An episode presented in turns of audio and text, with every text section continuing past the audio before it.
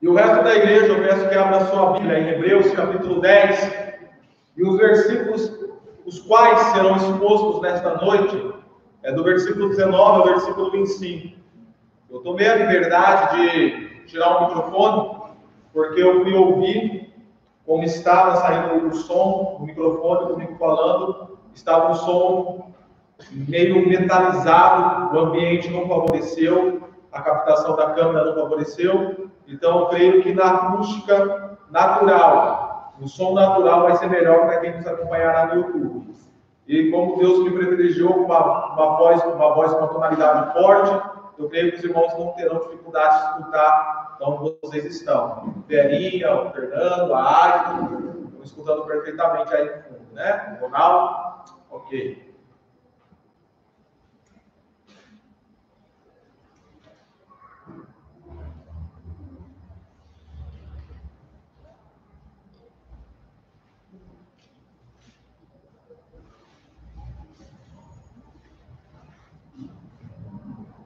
Nesta noite eu quero falar com vocês sobre o transtorno de estresse pós-traumático. Talvez vocês já escutaram essa expressão ou a viram pelas redes sociais, pelo Google ou até mesmo na televisão. Transtorno de estresse pós-traumático. Mas antes de definir o que seria isso, eu queria lembrar os irmãos o que nós temos visto até então no livro de Hebreus. Eu, eu mostrei para vocês o pano de fundo do livro de Hebreus e o que os leitores estavam passando até então. Se você não lembra, se você ainda não sabe, eu quero lhe informar, mas quando o, livro, o autor do livro de Hebreus escreveu este livro, ele escreveu para alguns cristãos judeus, especificamente que estavam na cidade de Roma, estavam no Império Romano, na sua totalidade, mas mais especificamente aqueles que se encontravam na cidade de Roma. Naquela época havia um imperador, um imperador muito famoso na história chamado Nero, o louco. Nero ele incendiou a cidade de Roma. Diz a história que ele até pôs a se compor um poema no momento que Roma estava sendo incendiada. Porém, como ele estava com medo da reação dos cidadãos romanos quando descobrissem que foi ele o causador do incêndio, ele usou os cristãos como bode expiatório, jogou a culpa do incêndio de Roma sobre os cristãos. Foram os cristãos que incendiaram Roma. Devido a isso, o Império Romano começou a perseguir os cristãos. Nós veremos até na próxima mensagem que esses homens eles começaram a ser saqueados, terem suas casas saqueadas, foram presos, ameaçados à morte, sofreram, apanharam devido a questões religiosas e políticas. Esse era o transtorno que até então os cristãos do primeiro século, porque isso está situado na década de 60 do primeiro século, especificamente no ano 60 a 64 depois de Cristo. Os cristãos do primeiro século sobre o domínio de Nero, do Império Romano, passaram por um grande transtorno. Agora imagine o transtorno de estresse pós-traumático que esses cristãos primitivos passariam quando tudo isso se encerrasse. Embora esta expressão e, essa, e esse exame seja algo recente, isso não significa que não existia na vida das pessoas no decorrer da história. Embora não tivesse necessariamente transtorno de estresse pós-traumático, uma certeza é: aqueles cristãos, quando passassem por tudo aquilo, eles teriam tamanho transtorno. Se eles não tivessem muito bem fundamentados e firmados onde eles deveriam estar.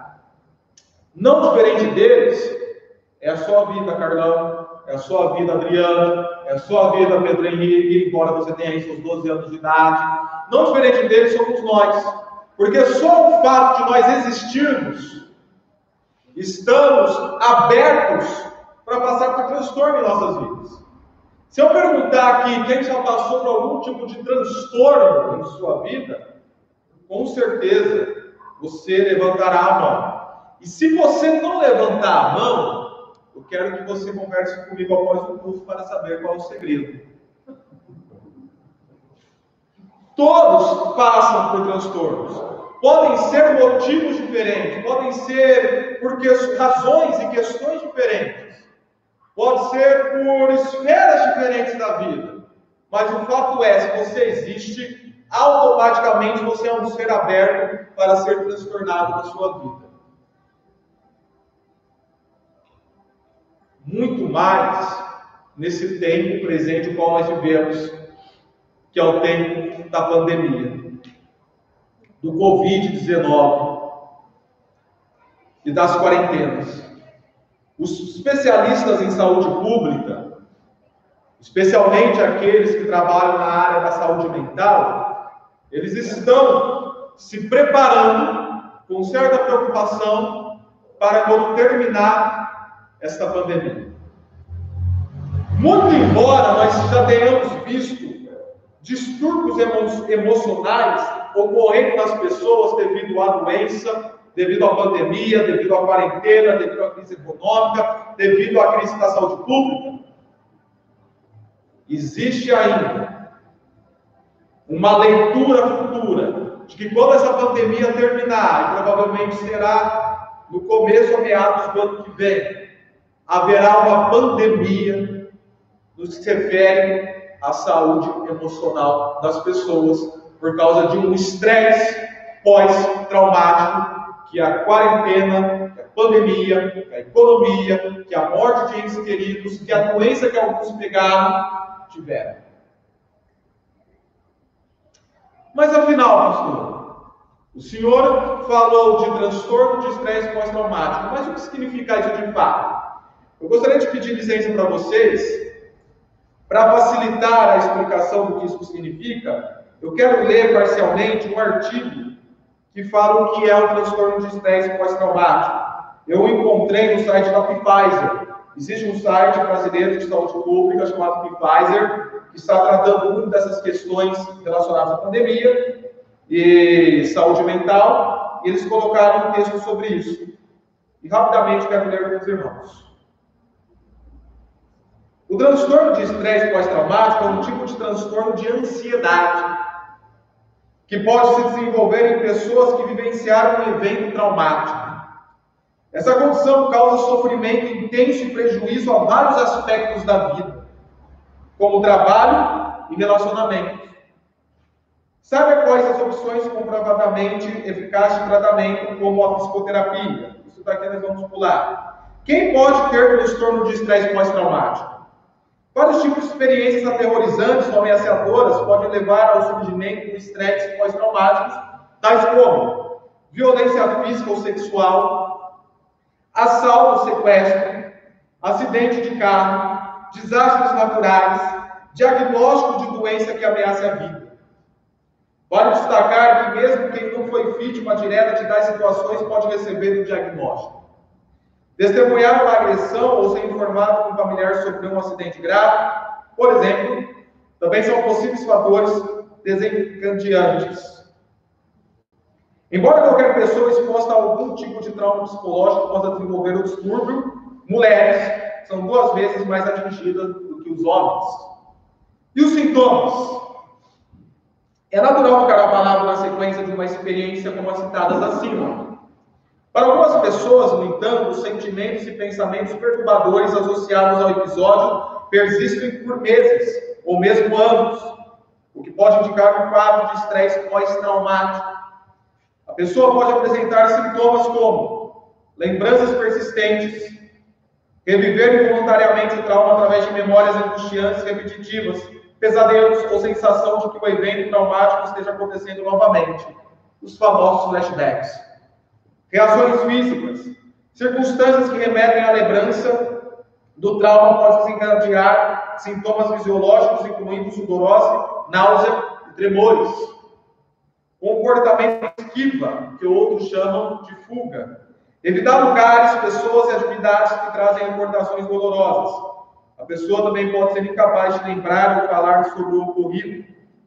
Excitação exagerada, inclui ficar em estado de alerta constante, explosões de raiva, dificuldades para dormir e para se concentrar, crenças e emoções negativas, por exemplo, dificuldade de confiar nos outros e manter relacionamentos próximos, perda de interesse em atividades, sentimento de culpa e vergonha.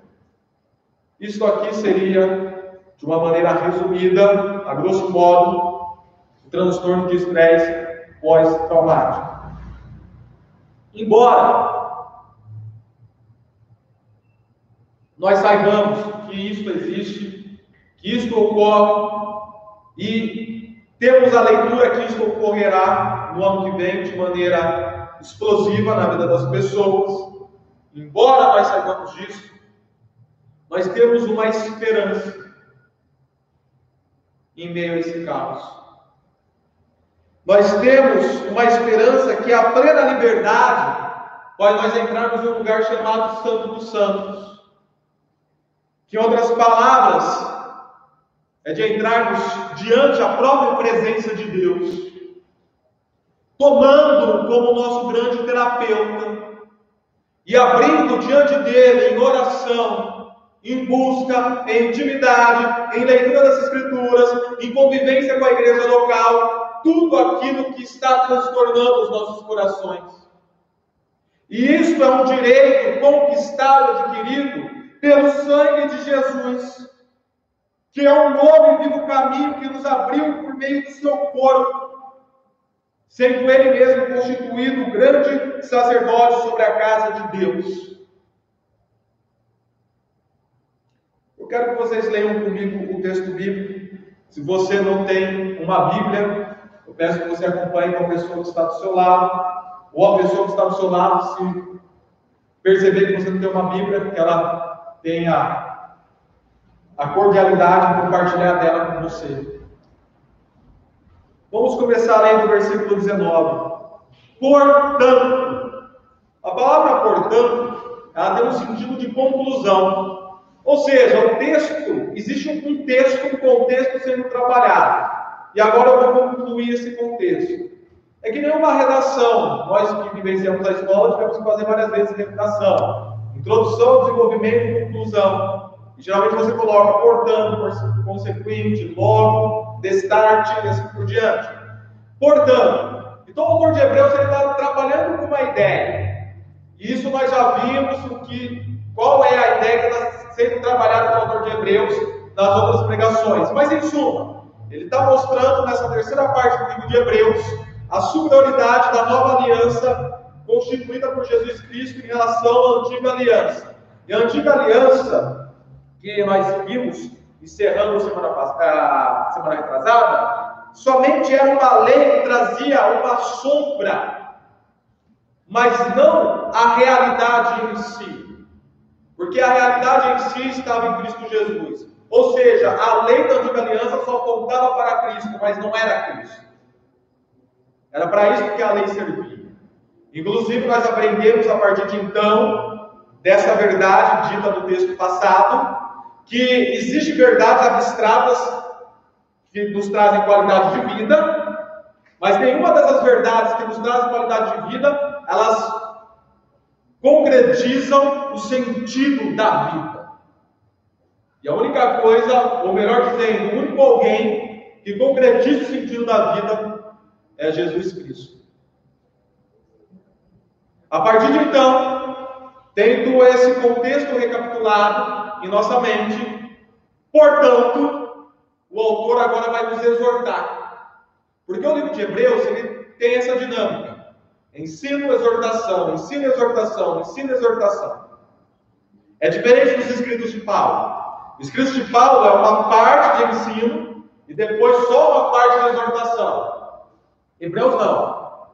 É dinâmico. Ensina alguma coisa, exorta. Depois ensina outra coisa, exorta. Ensina outra coisa, exorta. E agora nós estamos saindo de uma extensão de ensino, que eu acho que os irmãos perceberam, que as mensagens anteriores foram profundamente doutrinárias e teológicas, porque o texto que nós trabalhamos assim propôs, e agora está entrando na exortação daquilo que ele ensinou. Concluindo. Portanto, vamos lá. Irmãos, portanto, irmãos, temos plena confiança para entrar no Santo dos Santos. Essa palavra confiança, ela tem um sentido no original de liberdade. Eu, particularmente, prefiro traduzir como liberdade do que confiança. Então, minha leitura seria assim no texto: Nós temos plena liberdade para entrar no Santo dos Santos. E por que eu proponho essa mudança? Porque, como nós já vimos anteriormente, no Antigo Testamento, as pessoas não tinham liberdade para se chegar ao Santo dos Santos. A única pessoa que podia entrar no local onde a presença de Deus estava, chamado é, lugar santíssimo ou Santo dos Santos, era o sumo sacerdote.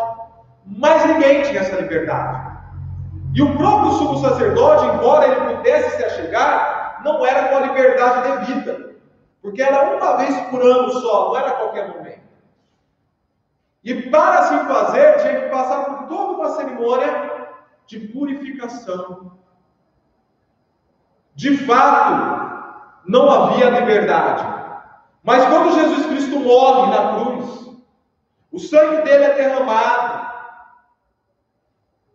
E no momento que a sua morte é concluída, que ele grita, está consumado, que o céu fica totalmente negro,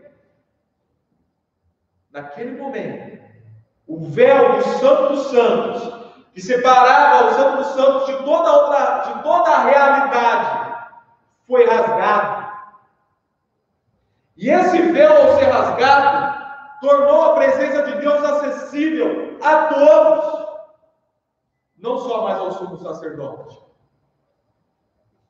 A Rose, a Eliana, a Daphne, a Karen. A Karen está aqui de novo? Ela mesma? Peraí. Ela mesma. A Karen, Manuele, você e eu não temos mais a dependência de um homem chamado sumo sacerdote levítico. Nós temos agora a liberdade de irmos à presença do Senhor.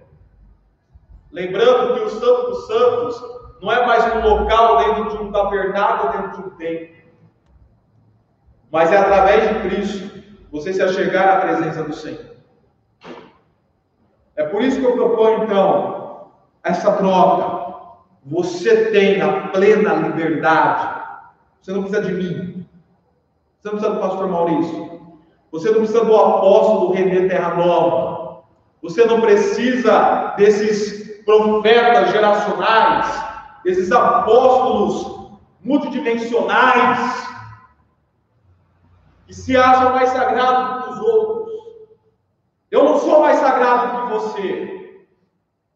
Você não é mais sagrado do que eu. O mesmo sangue que me salvou te salvou, que é o sangue de Jesus Cristo.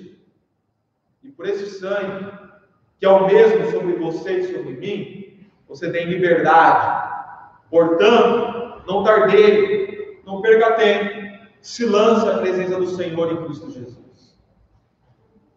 Então, nós temos essa plena liberdade de entrarmos no santo do sangue do Santo dos Santos pelo sangue de Jesus. O sangue dele foi instrumento utilizado que nos deu tamanha liberdade para assim fazermos. Versículo 20. Por um novo e vivo caminho. Não é mais o caminho antiquado, retrógrado da lei do Antigo Testamento. Não. É o caminho de Jesus Cristo, da morte e ressurreição dele. É o caminho novo, que ele nos abriu por meio do véu, isto é, do seu corpo. Note-se que o véu aqui não está se referindo ao véu do templo que foi rasgado. É, é, é uma palavra que reporta ao próprio corpo de Cristo. O próprio rasgar do corpo de Jesus e o derramamento do seu sangue é que esse novo e vivo caminho foi aberto. É só nós lembrarmos da história da paixão. Não sei se você assistiu a Paixão de Cristo de Mel Gibson. Quem não assistiu? Levante a mão. Se não assistiu, assista. E lá vocês verão uma realidade bem próxima do que ocorreu com Jesus Cristo. O rasgar do seu corpo, o deformar do seu corpo, o cumprimento de Isaías 53, sobre ele.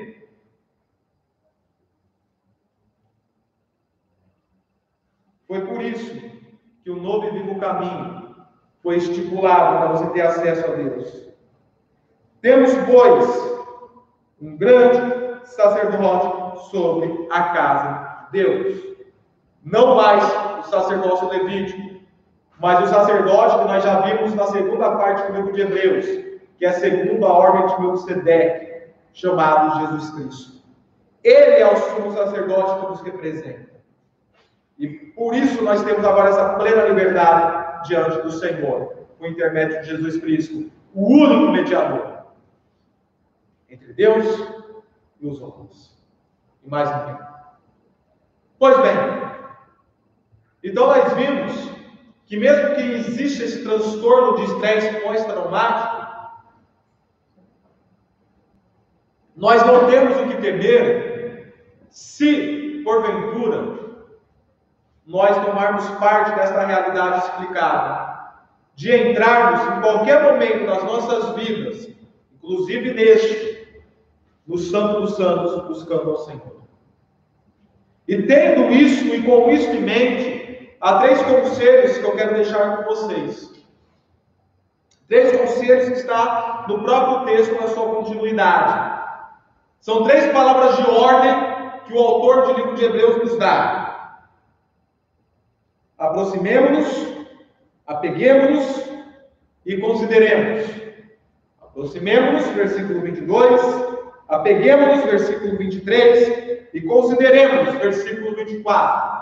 Essas três palavras de ordem que o autor dá, eu uso como três conselhos. Então, sendo assim, uma vez que nós temos a liberdade no Santo dos Santos, primeiro conselho, aproximemos-nos de Deus com um coração sincero e com plena convicção de fé. O autor de Hebreus ele coloca a maneira devida que nós devemos nos aproximar de Deus. Ele apresenta o conselho e mostra como esse conselho tem que ser seguido. E como ele tem que ser seguido? Primeiramente, tenha um coração sincero. Não seja alguém que queira Deus só por utilidade ou só por prazer. Ontem nós vimos aqui no grupo do amigo, aqueles amigos que são amigos por utilidade e por prazer. Ah, eu só vou ser amigo do Jefferson porque tem algo, algo útil para me dar. Ou só vou ser amigo do Jefferson porque ele é aquele amigo maionese, sabe? Que toma todas as ideias mirabolantes e essas ideias vão me dar prazer, ele vai topar essas ideias, nós vamos desenvolver junto e cair de cabeça nessa vida muito doida e eu vou ter prazer. Não é. Quando você aproxima de Deus, ou quando você toma a presença de Deus para a sua vida e se joga na presença dele, não é por utilidade, não é por uma troca de valor, não é simplesmente por um prazer que você necessita momentaneamente. Não é para isso. Nós vemos movimentos de igrejas neopentecostais nos dias de hoje que nos ensina um Deus que só está lá preparado para te abençoar e mais nada. Para o seu carro deixar de ser um Fusquinha do ano 70 e se tornar um cavalo amarelo. E aí as pessoas vão até essas igrejas por utilidade, porque elas querem algo que Deus possa dar para elas. Não há sinceridade no coração, não há temor, não há amor. Não se aproxima de Deus pelo, por quem Deus é de fato, para desfrutar de fato da sua presença abençoadora, para glorificar o seu nome. Não. Mas é para poder ter algo, para poder ter uma casa melhor, um travesseiro melhor, um rendimento, uma rentabilidade melhor. Nós vemos a filosofia do mundo, do livre mercado, que só quer riquezas dentro da teologia, se traduzindo como teologia da prosperidade. Os teólogos da prosperidade é isso que eles pregam. Venham para você ser rico. Dê dinheiro para você ter mais dinheiro. Como se Deus fosse conta poupança. Ou aplicação. Ou Bitcoin. Quando não, Nós vemos esses cultos da libertação, sete quintas-feiras da libertação, sete sábados da vitória, águas que salam, fogo que cura. Venha, venha até aqui para vomitar o seu câncer. Eis, eu sou o profeta da luz e vou te curar. E as pessoas vão a essas campanhas, não com coração sincero para conhecer a Deus, para desfrutar da face de Deus, para realmente saber quem é Deus, mas porque querem as bênçãos. Uma geração que não quer a face de Deus, quer as bênçãos de Deus.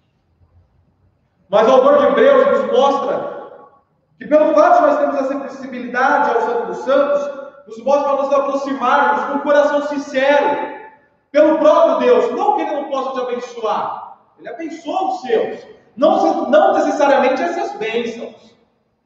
Isso é uma leitura muito superficial da fé cristã. Não necessariamente essas bênçãos.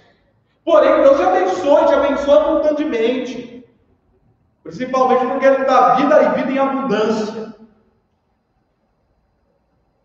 A questão é qual é a sinceridade do seu coração quando você busca o Senhor. Eu não quero que alguém me tenha como amigo por utilidade, por prazer. Isso é feio. Isso é ridículo. Eu acho que você também não quer alguém que só tenha sua amizade porque tem alguma utilidade para abstrair dela ou algum prazer para desfrutar dela. Não. Eu quero um amigo sincero. Que seja amigo realmente. Assim sejamos nós com o Senhor, para nos aproximarmos com Ele. Coração sincero e plena convicção de fé.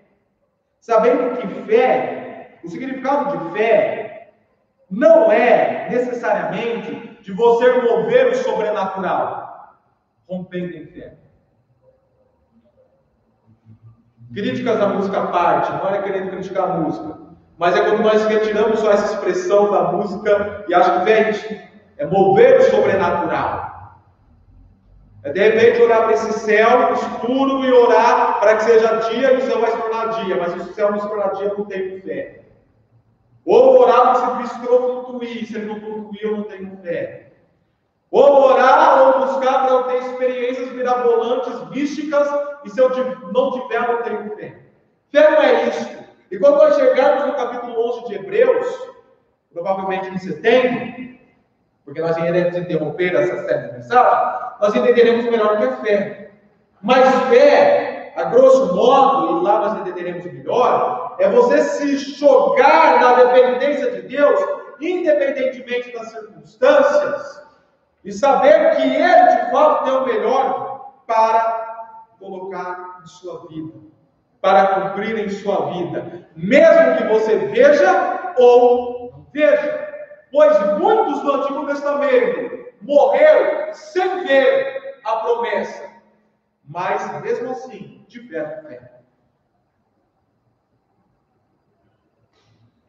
Essa plena convicção de fé, confiança, sem reservas no Senhor, quer veja, quer não veja. Você duvida da existência do coronavírus? Pergunta para você, Miguel. Você fica esperto com o conselho, cara. Você duvida da existência do coronavírus? Você vê. Mas você confia que ele existe. Você não pode ver as coisas acontecerem. Você não pode presenciar. Você não pode até não viver o suficiente para ver as promessas se cumprir. Mas mesmo assim você está tranquilamente, em paz, em Cristo Jesus.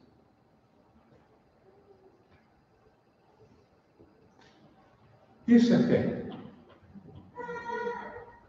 Isso é plena convicção.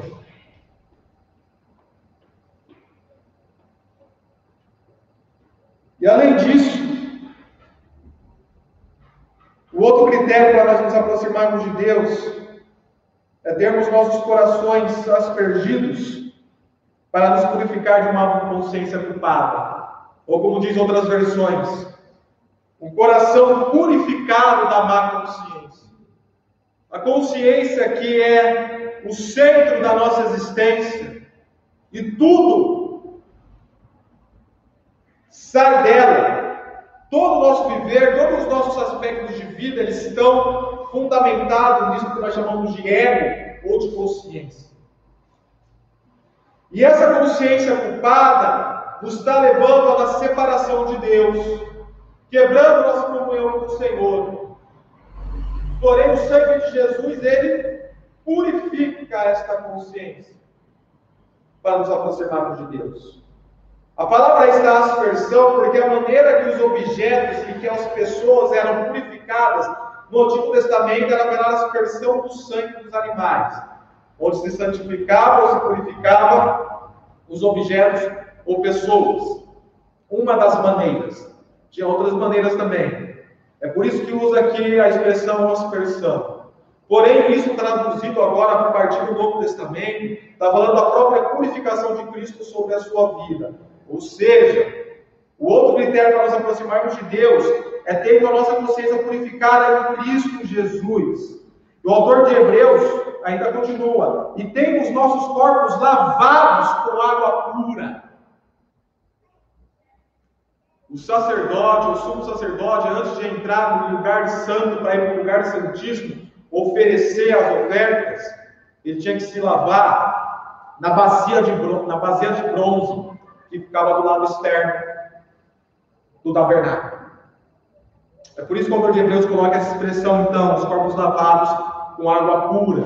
E aqui nós temos a abstração da doutrina da regeneração, inclusive nós conversamos sobre ela ontem, João 3, quando Jesus fala para Nicodemos, aquele que não nascer da água do Espírito, não poderá ver, desfrutar, vivenciar o reino de Deus ou o reino dos céus. O nascer da água do Espírito, essa expressão é a mesma coisa, tanto a água como o Espírito escreveram a mesma coisa. É a purificação, é a regeneração das nossas vidas. Essa verdade também ela é colocada em Tito capítulo 3, versículo 5 o lavar regenerador do Espírito Santo sobre nós. Ilustrando, uma ilustração clássica. Imagine você aqui um copo de água com terra, imundo. Aí eu pego esta, esse recipiente com água pura e jogo sobre esse copo de água a água por terra vai saindo. E uma nova substância cristalina vai tomando esse copo. E esse copo vai estar sendo purificado, lavado, regenerado. Quando nós estamos sem Cristo, nós somos como esse copo de água suja. Porém, quando nós entramos em Cristo, o Espírito Santo vai se lavar em nossas vidas, retirando a terra e nos purificando. E assim nos dando a devida, o devido critério que nós precisamos para nos aproximar de Deus. Quer se aproximar de Deus? Se torne um salvo em Cristo Jesus. Creia em Cristo Jesus. Creia no sacrifício, na morte, na ressurreição de Jesus Cristo por sua vida, para ser purificado, para ser lavado pelo Santo Espírito e assim se aproximar de Deus. Segundo conselho, para nós entrarmos com plena liberdade no Santo dos Santos, apeguemos. Primeiro conselho, aproximemos. E aí nós vimos os vários critérios para tanto. O segundo conselho, apeguemos.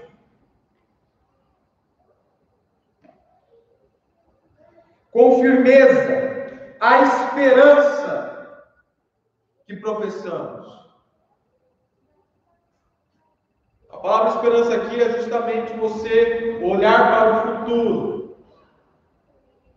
Vivendo um presente traumático, você consegue descansar porque você olha para um futuro em que esse trauma ou que este problema inexistirá lá.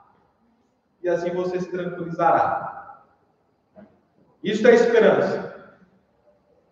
É você está conturbado, passando uma conturbação agora, uma tempestade, uma dificuldade, porém você não fica perturbado, você não se abala. Porque você tem esperança que isso vai acabar.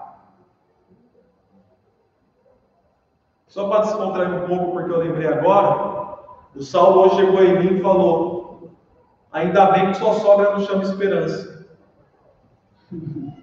Por que, Saulo? Porque a esperança é a última que morre. Eu disse: Amém. Irmãos, de fato, nós precisamos nos apegar ao Senhor com esta firmeza de esperança. Tudo parece que está caindo, mas você não cai, porque a esperança é a última que morre, não a só. Você fica firme, por saber que existe um futuro, que aquela tempestade vai acabar, isso vai passar. A esperança que professamos, que nós dizemos em comum. A palavra professar aqui é homologueu, que significa falar a mesma palavra, ter concordância. É de onde vem a palavra homologação, aquilo que nós fazemos no cartório, homologar o documento. E por que nós temos essa esperança no, na, na mesma concórdia, na mesma palavra com o Senhor? No mesmo dizer com Ele? Pois aquele que prometeu é fiel.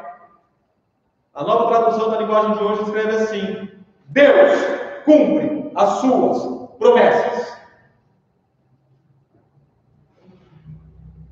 É por isso que eu vou me apegar com esperança e concórdia, ou em concordância com Deus, pois eu sei que Ele vai cumprir aquilo que Ele prometeu. Então nós temos uma assimilação entre fé e esperança. Esteu e Elpis, no original grego, elas trabalham lado a lado o conceito de fé e o conceito de esperança.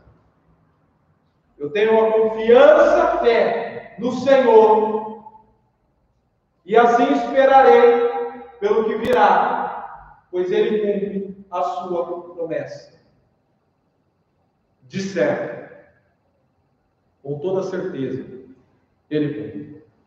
Pois, como já diz lá no Antigo Testamento, nós já cantamos muitas vezes na igreja: Deus não é homem para mentir. Jesus, quando ele esteve com seus discípulos, numa ocasião, ele olhou para os seus discípulos e falou: Atravessemos o lago. E entrou no barco com os discípulos. E no meio da viagem, Atravessemos do outro lado, não do lago, desculpe. Atravessemos do outro lado. Ele entrou no barco com os discípulos. E no meio da viagem, uma tempestade. Literal. E o barco começou a ficar instável, parecendo que ia virar. E as águas revoltas. E os discípulos desesperados. E eles aguardam Jesus. E Jesus repreende a tempestade tempestade se acalma, ele olha para os seus discípulos e diz: Homens de pequena fé, ou de pequena esperança. E qual foi a falta de fé dos discípulos? Jesus falou o que para eles? Atravessemos do outro lado. Essa foi a falta de fé. Jesus falou que ia atravessar. Jesus falou que ia para o outro lado. Não importa se no meio do caminho teve tempestade. Se Jesus falou, está falado. Vamos atravessar. Se apegue nisso. Quarentena, pandemia, epidemia, crise econômica, crise política. Se apegue com esperança. Pois se Jesus falou que tudo no final ficará bem, ficará. Seja na vida, seja na morte, ficará. Conforme eu falei quarta-feira aqui, nós não tivemos essa semana a morte do nosso irmão Jarbinhas, de São Carlos. E aí, pastor, como fica a situação? A situação com o Jarbinhas está melhor do que a gente. Está com Cristo. O coronavírus não tirou a salvação dos Jarbins. A crise econômica não tirou a eternidade que ele passará com Cristo Jesus.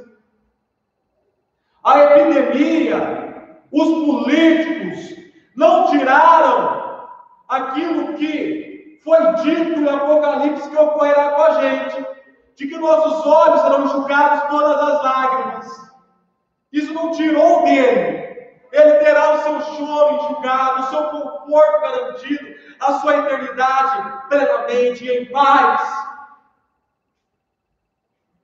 A esperança vai além desta vida. Muito embora ela comece a agir nos dando mais agora, mas ela nos leva com tranquilidade para o futuro. E último conselho, para nós nos entrarmos com plena confiança, ou melhor dizendo, uma vez que nós temos plena liberdade no Santo dos Santos, o último conselho para nós seguirmos, por ter essa plena liberdade, é e consideremos observemos uns aos outros. Note bem, uma vez que você está com plena liberdade no Santo dos Santos, agora você tem um conselho a ser seguido ou uma ordem a ser seguida. Observe o seu irmão, observe a sua irmã, veja o seu irmão, veja a sua irmã, considere uns aos outros, porque o viver cristão, ele não é sozinho. Ninguém vive cristianismo sozinho. Ninguém é igreja sozinho. Sabe aquela frase herética? Eu sou a igreja? Uma obra você não é a igreja. Você é santuário de Deus. Você é templo do Espírito Santo. Mas você não é a igreja. Porque a igreja são pessoas juntas. São pessoas reunidas. O sentido da palavra igreja no original já, já significa isso: reunião de pessoas. Igreja, conforme eu já falei aqui variadas vezes, repito, repito, Igreja é substantivo coletivo. Da mesma maneira que você não tem uma alcateia formada somente por um lobo, alcateia de lobo, né? Por um lobo, você não tem igreja formada só por uma pessoa. Para você ter uma alcateia, você precisa ter vários lobos. Para você ter um rebanho, você precisa ter várias ovelhas. Para você ter um gado, tomar cuidado com falar, você deve precisar ter vários bois. Para você ter igreja, você precisa ter várias pessoas salvas e redimidas em Cristo Jesus. Ninguém é igreja sozinho. Não tem como você desfrutar a vida com o Senhor sem a sua igreja, sem estar introduzido à igreja de Cristo Jesus.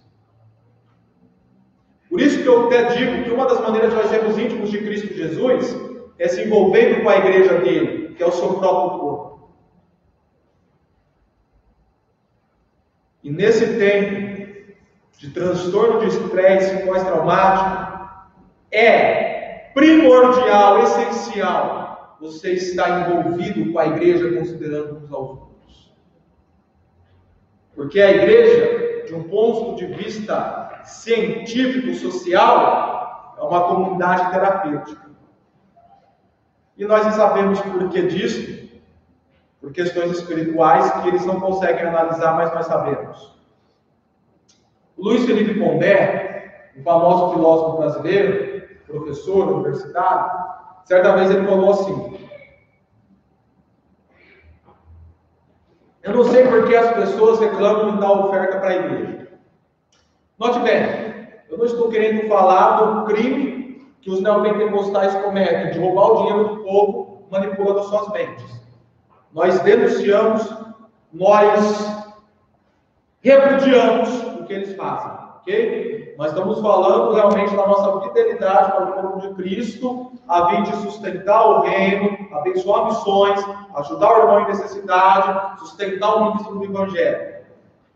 Disso que nós estamos falando.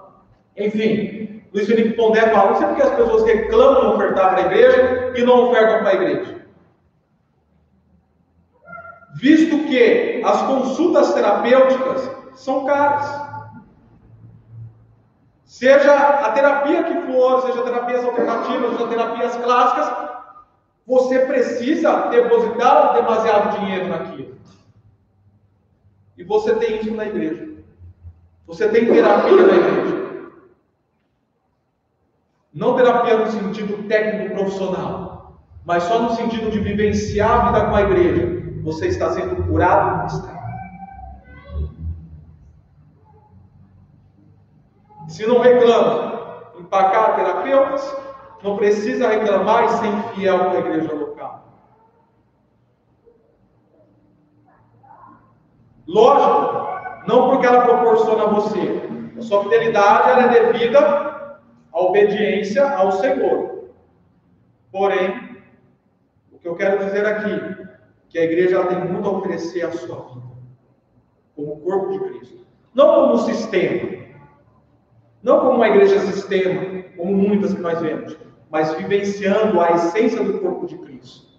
Tem muito a ministrar ao seu coração, à sua vida, e você ser curado substancialmente.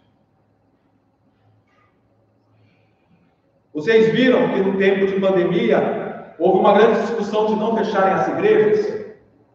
Qual era um dos argumentos? A igreja ajudará a administrar tranquilidade paz na vida das pessoas no tempo da pandemia, porque elas vão precisar disso.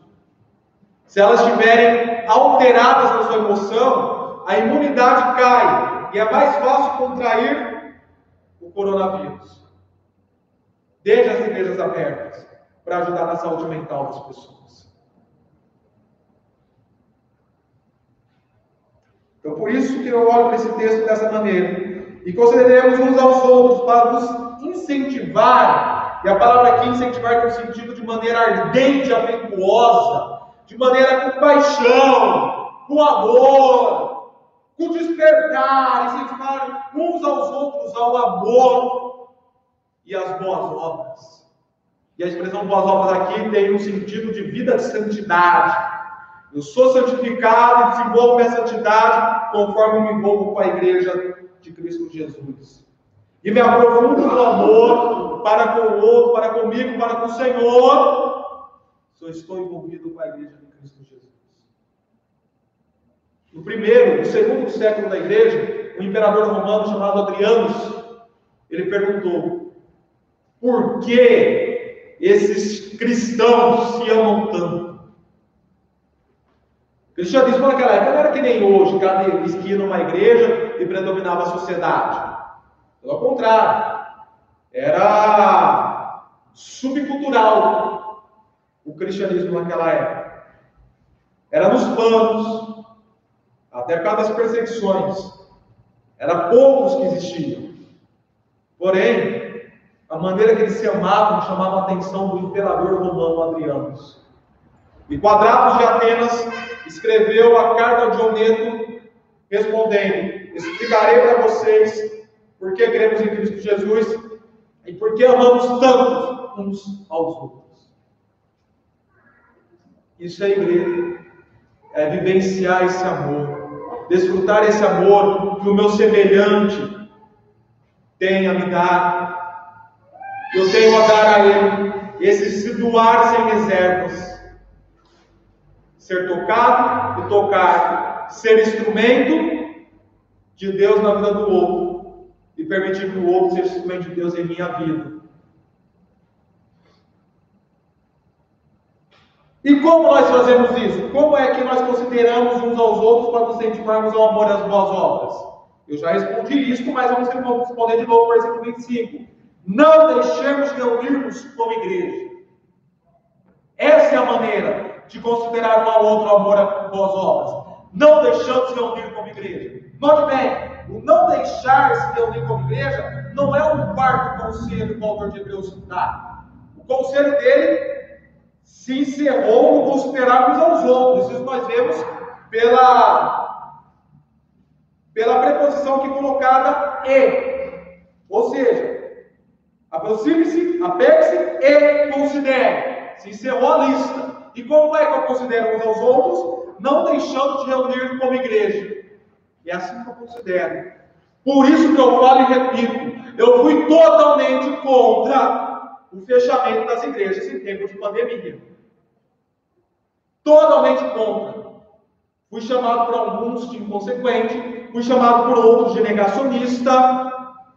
Porém, a realidade que eu assumo na minha vida cristã, da cosmovisão cristã, o que me conduz primeiramente ao viver são as Escrituras. E não certas ciências com ideologias por trás que a regem. Não com discursos utópicos socialistas e comunistas que acham que pode dominar todo o Estado. E muito menos pelo endeusamento da ciência, que acha que a ciência domina tudo. Não. E a cosmovisão tem que guiar a sua vida e a minha vida são as Escrituras. E as Escrituras nos mostram que em qualquer perigo, perigo eminente sobre nossas vidas, precisamos continuar firmes como igreja.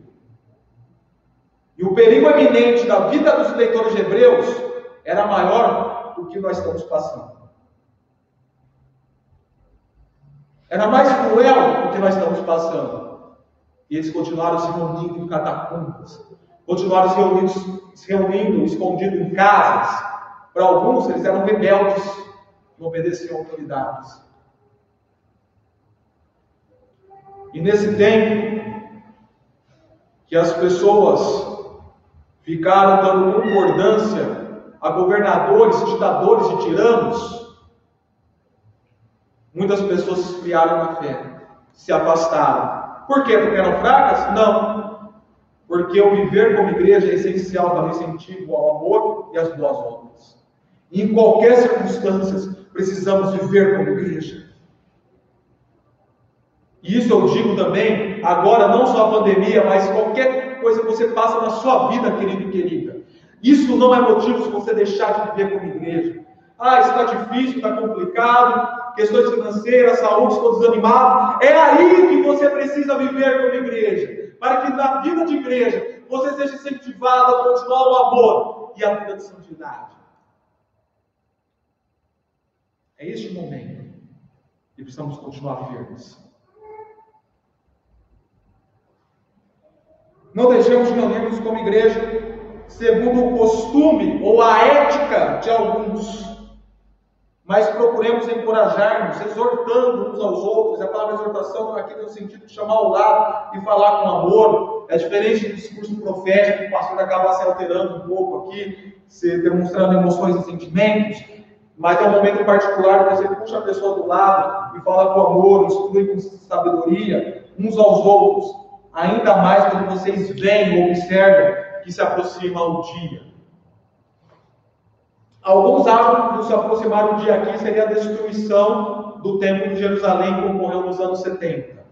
Mas na verdade aqui está falando da segunda vinda de Jesus, conforme mostrou o versículo 28 do capítulo 9 de Hebreus, que nós já pregamos em outra oportunidade. Agora pense bem, quando começou a pandemia, governo mandando fechar a igreja. Muitos pensavam que nós estávamos para Jesus se manifestar nos próximos dias. Aí veio a ocasião daqueles insetos que foram para a Argentina, os gafanhotos, né? Que foram para a Argentina, os terremotos no México. Começaram algumas coisas a acontecer aqui no mundo. Jesus vai voltar, a tribulação será instalada, o sensacionalismo falou solto. E aí o autor de Hebreus fala, está vendo que essa aproxima dia? Não deixem se reunir como igreja. E as pessoas estavam vendo o dia se aproximar, crendo que seria o fim de tudo, e se afastaram Totalmente contrário do autor de Hebreus. E ainda se afastaram fazendo o que Paulo falou para não ser feito em Gálatas, devorando uns aos outros. Querido, uma vez que você tem plena liberdade na presença do Senhor, siga esse conselho. Considere o seu próximo. Deixe ele considerar você, o deixe considerar você, desfrute a harmonia do ser igreja em Cristo Jesus. E a vivência de igreja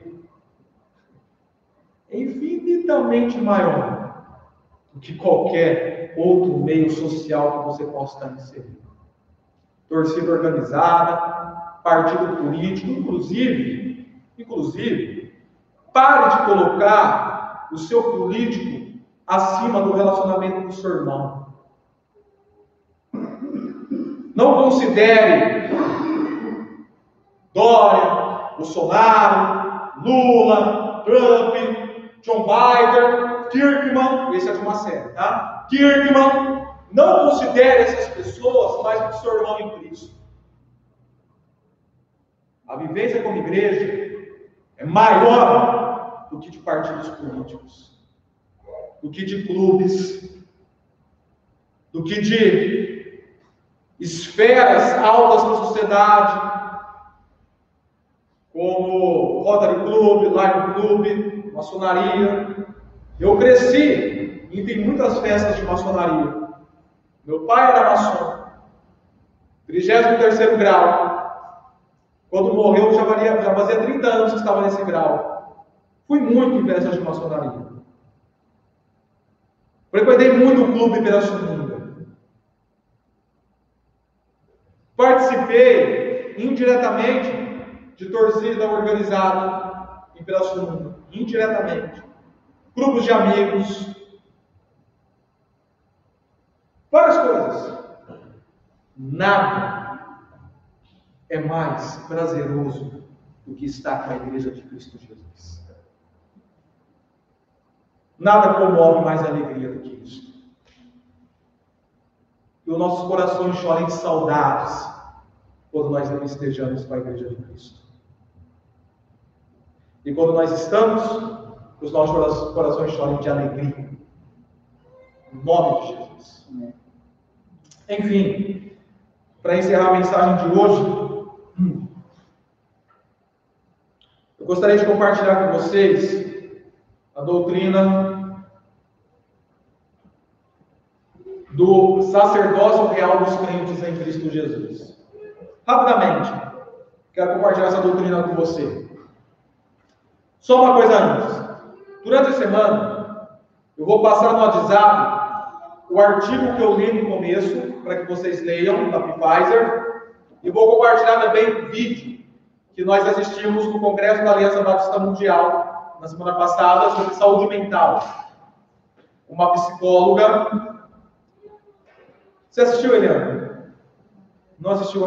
Eu estou tentando lembrar se era porto-riquenho, não lembro. Está em espanhol, se você tem facilidade em ouvir espanhol. Você ouvirá, se você tem facilidade, tem a opção lá na legenda do computador, no celular não. No computador, você colocar a legenda em português uma maravilhosa palestra sobre, para ajudar vocês nesse tempo de transtorno de estresse pós-traumático, eu vou compartilhar esses dois itens.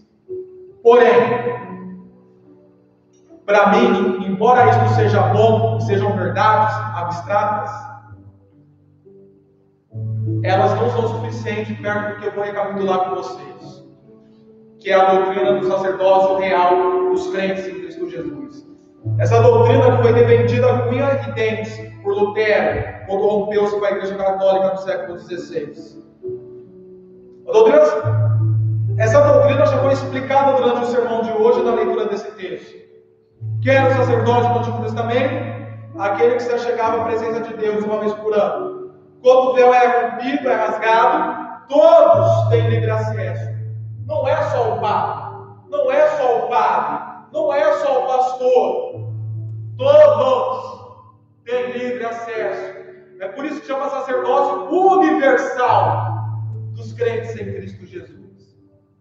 Você tem livre acesso, porque o véu foi rasgado. Eu tenho livre acesso para em qualquer momento, qualquer circunstância, em qualquer lugar, você se achegar na presença de Deus. Eu mesmo, muitas vezes, me cheguei na presença de Deus tomando banho, chorando debaixo do chuveiro, ajoelhado no box, literalmente, clamando ao Senhor. Como a qualquer momento, qualquer local, qualquer circunstância, com qualquer dificuldade, você tem livre acesso. Isso é o sacerdócio universal dos crentes em Cristo Jesus. Porém, as implicações dessa doutrina ela é mais longa.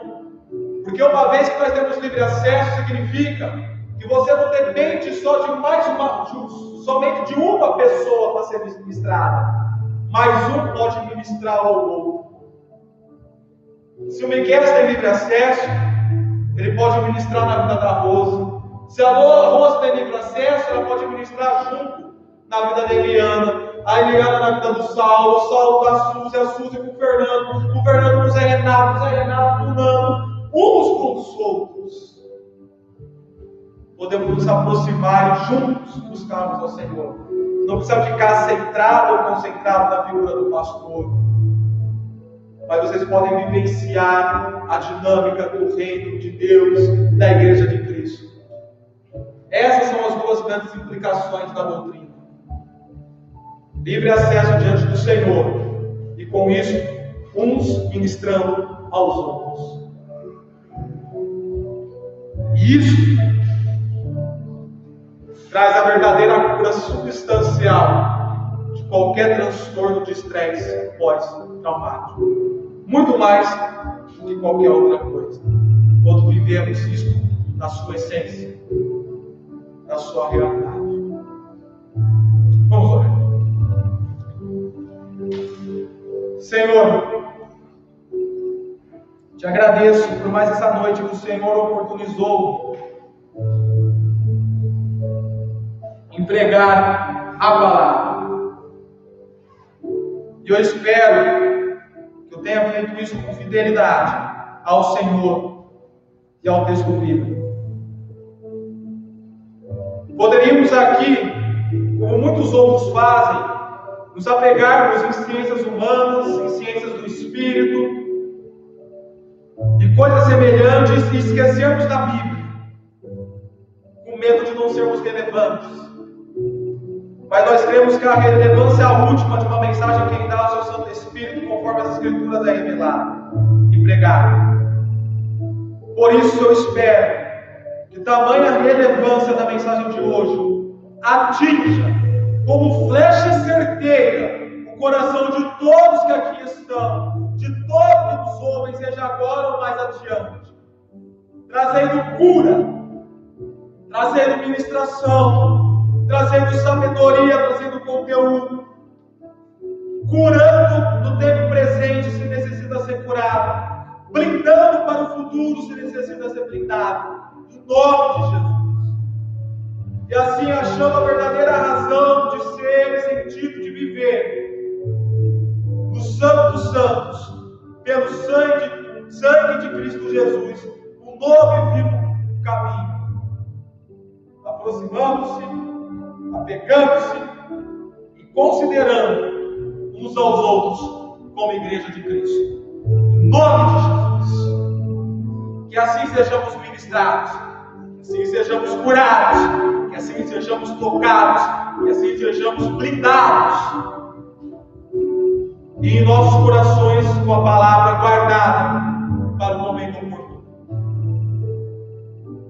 E que a graça salvadora do nosso Senhor Jesus Cristo o amor de Deus o Pai, e que as consolações do Espírito Santo de Deus estejam sobre todos que aqui estão, e sobre toda a igreja do Senhor espalhada pela face da terra, desde agora para todo sempre. Em nome de Jesus, como dizem, amém. e amém.